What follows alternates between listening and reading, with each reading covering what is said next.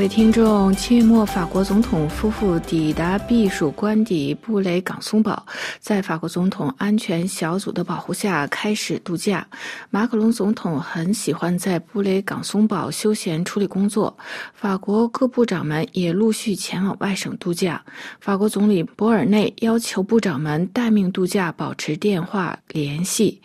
马克龙总统夫妇七月二十九日抵达南方的布雷港松堡，开启了为期两周的度假。自从二零一七年他当选法国总统以来，马克龙总统夫妇就有在这座位于瓦内省地中海畔的避暑官邸度假的习惯。马克龙在布雷港松堡度假，可以划皮划艇、游泳锻炼身体，同时还可以在地中海的爱丽舍宫内工作。马克龙此前表示：“我会带许多书，有哲学类等书籍。”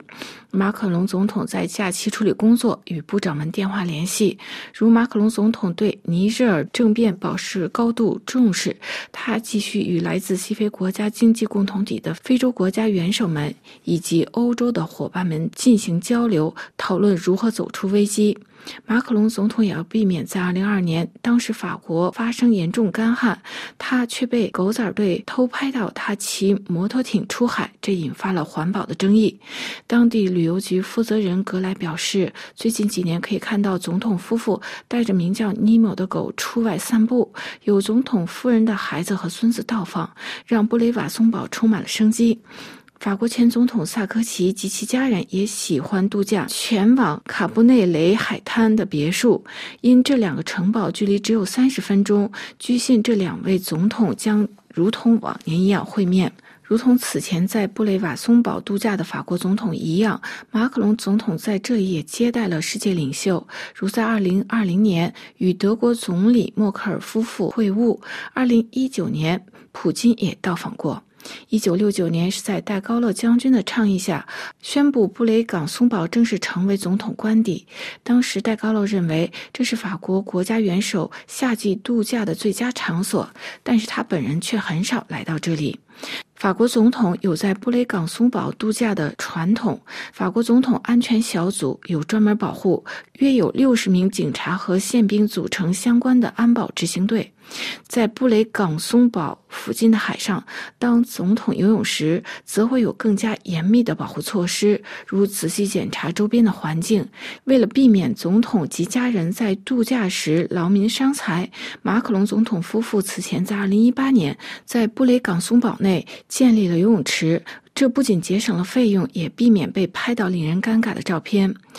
法国部长们也开始了度假，但随时可以被联系上。博尔内总理八月二日去南法度假，他说自己在假期会大量阅读，稍作休息。最重要的是保持警惕。每位部长都要被要求像往年一样与政府保持联系，如出现问题会迅速做出反应。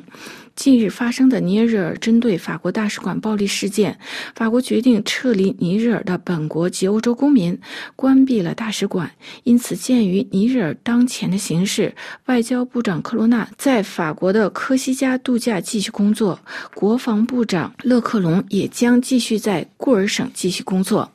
法国经济部长勒梅尔八月一日前往萨瓦省的沙摩尼，然后前往巴斯克地区与家人团聚。政府发发言人维朗在东部度假。教育部长阿塔尔正在为新学年做准备，因此假期很少。